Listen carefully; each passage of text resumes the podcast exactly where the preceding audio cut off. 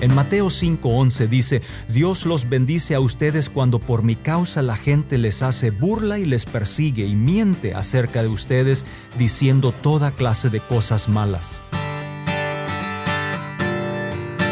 Bienvenido al podcast de Venga tu reino hoy, en la voz de Arnold Enns. Permite que el Espíritu Santo hable a tu corazón y a tu entendimiento al escuchar este mensaje. A veces tienes ganas de maldecir a la persona, golpearla, pero la persona continúa burlándose y riéndose de ti y sientes enojado e impotente. ¿Qué deberías de hacer? ¿Deberías llorar o tomar represalias? Jesús fue realista y muy honesto acerca de las consecuencias de seguirlo. Él dijo, si me siguen hay muchas personas que no van a aprobar su decisión, no les va a gustar. Jesús no dijo si es que vas a ser perseguido, sino cuando seas perseguido. Entonces, ¿qué debo de hacer cuando soy perseguido por mi fe? En primer lugar, reconoce la fuente. Recuerda que la lucha no es contra personas, sino contra el que origina todo el mal en el mundo. En Efesios 6:12 dice, porque no tenemos lucha contra enemigos de carne y hueso, sino contra fuerzas poderosas de este mundo tenebroso.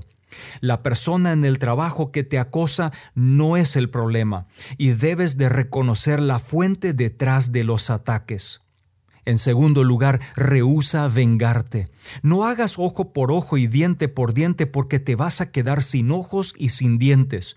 Por ello dice en Romanos 12, 17, si alguien los trata mal, no le paguen con la misma moneda. Al contrario, busquen siempre hacer el bien a todos. Jesús lo resumió así en Mateo 5:44, Amad a vuestros enemigos, bendecid a los que os maldicen. En tercer lugar, responde positivamente. No puedes controlar las cosas negativas que la gente dice acerca de ti, pero sí puedes controlar cómo reaccionar a ellas. Por ello dice en Romanos 12:21, no se dejen vencer por el mal, al contrario, triunfen sobre el mal haciendo el bien. La luz siempre es más poderosa que las tinieblas y si reacciono positivamente, estaré matando al espíritu negativo. Y finalmente, alégrate porque hay recompensa. Si compartimos su sufrimiento, compartiremos su gloria. Jesús dice en Mateo 5:12, estén contentos porque les espera una gran recompensa en el cielo. No está diciendo que estés contento con el acoso.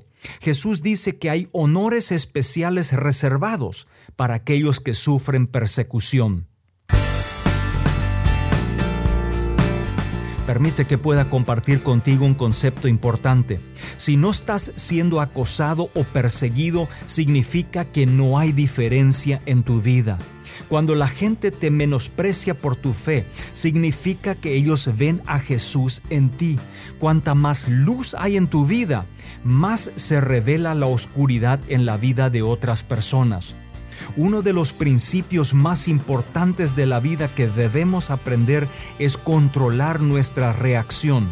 Cuando la gente te moleste, sé amable con ellos. En el momento en que comienzas a tomar represalias, ellos tienen el control. Permanece fiel, persevera en hacer lo correcto, porque dice en 2 Corintios 4:17, nuestras dificultades actuales son pequeñas y no durarán mucho tiempo. Permite que pueda hacer una oración contigo en este día. Señor Jesús, hoy vengo delante de ti para darte gracias por la nueva vida que tú me has dado y por hacerme parte de tu familia. También vengo a pedirte por fuerzas y valentía para sobrepasar momentos de acoso y de persecución. Y gracias por la recompensa que tienes preparado para mí. En el nombre de Jesús. Amén. Acabas de escuchar otra edición de Venga tu reino hoy, donde Arnold Enns presentó algunos principios que le ayudarán a ser un agente de cambio socioespiritual en su comunidad. Para leer artículos o recibir más enseñanzas, visite la página web www.vengaturreinohoy.com o búscalo en las redes sociales.